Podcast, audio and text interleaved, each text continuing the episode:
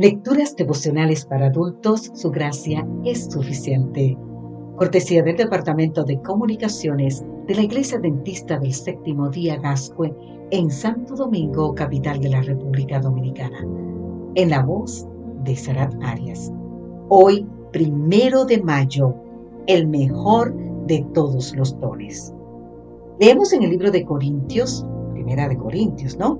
Capítulo 13, versículo 1 si yo hablara lenguas humanas y angélicas y no tengo amor, a ser como metal que resuena o címbalo que retiñe. Primero de Corintios 13 es uno de los capítulos más significativos de la Biblia y debe ser como continuación de los argumentos de Pablo expuestos en el capítulo anterior. Los dones, como el hablar en lenguas, profetizar, conocer los grandes misterios, tener una fe que sea capaz de mover montañas, ofrendar todo a favor de los pobres y morir como mártir, son inferiores al don que es superior por excelencia, el del amor.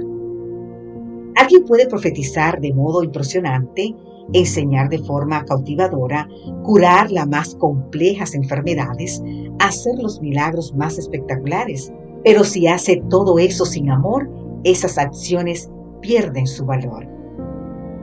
Si hablo con elocuencia humana y con éxtasis propio de los ángeles y no tengo amor, no pasaré del crujido de una puerta oxidada.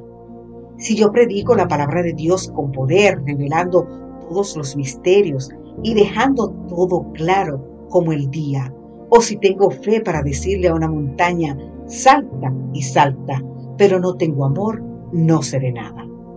Puedo dar todo lo que tengo a los pobres y seguir para la hoguera como mártir, pero si no tengo amor, no llegué a ningún lugar. Así, no importa lo que diga, en lo que yo crea o lo que haga, sin amor estoy destruido. Lo que el apóstol Pablo dice claramente es que el amor que nace en el corazón de Dios debe ser la única motivación que fundamente cualquier operación de los dones. Ahora bien, ¿por qué? Porque el amor que nace en el corazón de Dios es el que da sentido, validación y la orientación correcta a todo lo que los dones pueden llevarnos a realizar. Todo lo que hagamos, por mejor intencionado que sea, permanece incompleto, porque un día todo será plenamente esclarecido a la luz del amor que se consolidó en el Calvario y que aún permanece como misterio, pues nuestra mente no es capaz de comprender el amor de aquel que es el amor en persona, Jesucristo. Elena de White asegura que cuando ese amor llena el corazón, fluye hacia los demás, no como una devolución de favores, sino como un principio de acción. El amor cambia el carácter, domina los impulsos, vence la enemistad y ennoblece los efectos. Tal amor es tan ancho como el universo y está en armonía con el amor de los ángeles que ministran.